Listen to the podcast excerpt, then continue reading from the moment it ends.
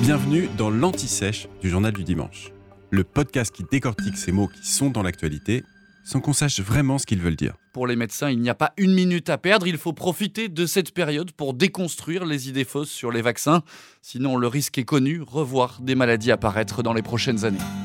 Au fait, c'est quoi un vaccin? Le principe du vaccin est connu. Il s'agit d'isoler un virus ou une bactérie, on parle plus précisément d'agents pathogènes, sous une forme inoffensive et de l'introduire, on dit inoculer, dans le corps de quelqu'un pour lui conférer une protection contre la maladie. Alors, comment ça marche?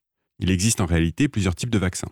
Ceux avec des agents pathogènes inactivés, qui ne peuvent plus se reproduire dans les cellules humaines, ceux avec une forme atténuée, ceux avec une partie d'un virus, et enfin ceux avec une toxine.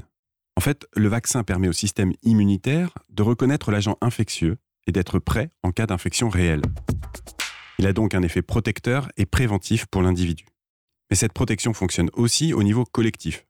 Plus une population est vaccinée, moins le virus trouve d'hôtes pour proliférer et la maladie peut même presque disparaître. C'est le cas de la variole depuis 1980. Mais il n'existe des vaccins que pour une vingtaine de maladies.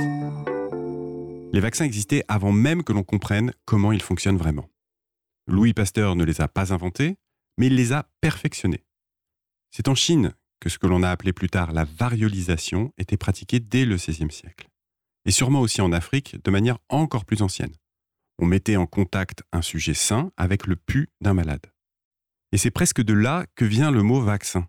Le Britannique Edward Jenner a utilisé un siècle avant Pasteur du pu de vache infecté par la variole bovine, qui est moins offensive, pour l'inoculer à des humains et les protéger contre la variole.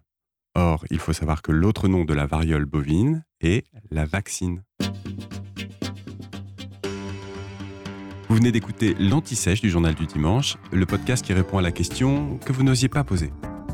Je suis Vivien Vergniaud. Je vous retrouve très vite pour un nouvel épisode préparé par la rédaction du JDD. À bientôt.